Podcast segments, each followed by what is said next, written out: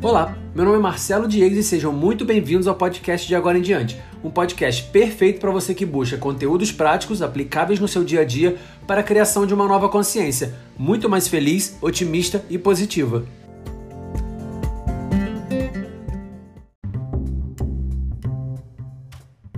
Do ano passado para cá, eu tenho percebido que eu tenho retido menos informações, recordado menos de alguns momentos e até mesmo esquecendo coisas de semanas atrás.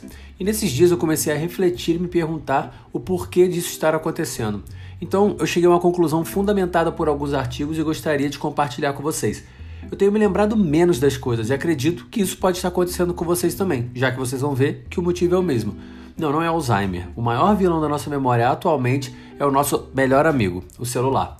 Eu não vou trazer aqui questões ultrassônicas que emitem um raio alfa, beta e gama e passa do celular para o cérebro e ferra tudo. Não, não é esse tipo de explicação que eu vou dar. Antes de trazer os fatos comprovados, eu gostaria primeiro de citar um exemplo, porque eu acho que os exemplos são perfeitos para explicar qualquer situação. Todos que estão ouvindo aqui conhecem o chamado HD externo, né?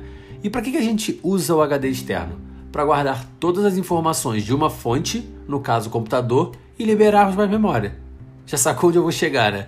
É exatamente a mesma coisa que estamos fazendo atualmente com o nosso cérebro. Com a quantidade cada vez maior de funcionalidades no celular, nós estamos cada vez menos usando o nosso cérebro.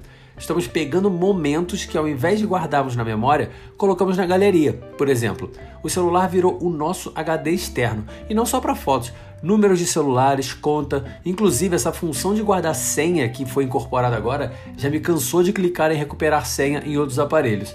De verdade agora, gostaria que você fizesse um exercício muito simples. Para um pouco, pensa e faz esse exercício. Você se lembra da última vez que viajou? Você se lembra da foto que mais gostou, correto? Você seria capaz de descrever como estava o dia? Como estava o céu? Se tinha alguma flor no caminho, se a estrada estava limpa? Você parou para olhar ao redor? Você lembra como você estava se sentindo naquele momento? Ou só bateu uma foto e foi embora para outro lugar? Veja bem, eu não estou criticando e apontando o dedo para ninguém, tá, pessoal? Muitas viagens eu também não consigo me lembrar de nada disso que eu perguntei para vocês. E aqui será sempre um espaço de questionamento e reflexão, nunca de julgamentos. E eu gostaria mesmo de saber a resposta de vocês. Então, se vocês puderem, por favor, envie a resposta de vocês para de agora em diante outlook.com. Por gentileza. E esse é só um dos problemas. E agora eu gostaria de chamar a atenção para um outro grande problema muito relacionado no nosso dia a dia, mas que não é o mesmo.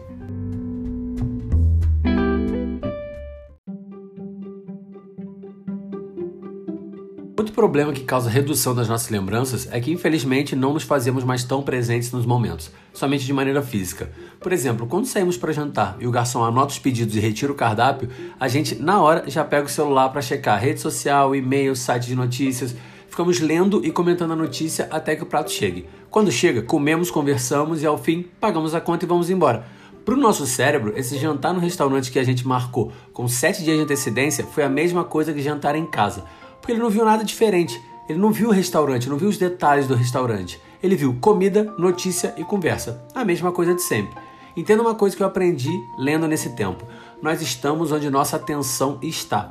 E nossa atenção está no que vemos ou pensamos. Isso é um fato. Se você está no Safari está no Twitter do Google Gloss para saber sobre o bafafá da realeza, vai ser como se você nunca estivesse ido no Safari. Ah, mas eu sei fazer duas coisas ao mesmo tempo. Mentira! A pessoa que diz isso está prestando atenção em uma coisa e ouvindo passivamente a outra. Quando isso acontecer, tira essa prova. Quando uma pessoa estiver no celular e fazendo outra coisa, pergunta a ela quanto que é 6 vezes 8. Eu tenho certeza absoluta que a pessoa vai replicar para você um hã? Pedindo para você repetir e explicar porque agora ela está prestando atenção. Você já tentou ler uma coisa e pensar outra? É completamente impossível.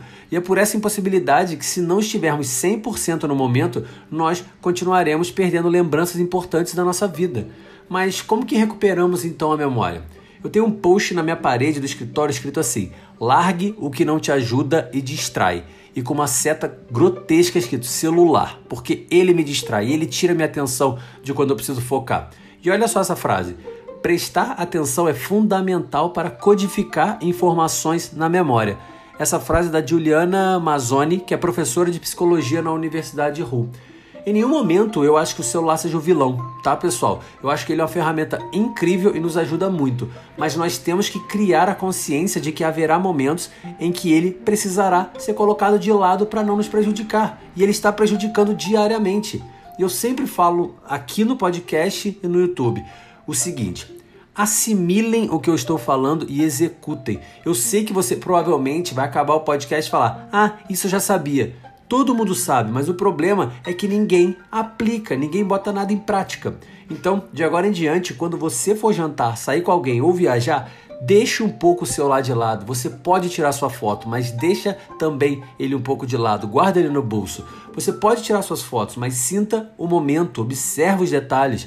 Olhe ao redor, crie consciência de como você está se sentindo, da beleza do lugar. É só observando e estando 100% consciente do momento que iremos guardá-lo na nossa memória.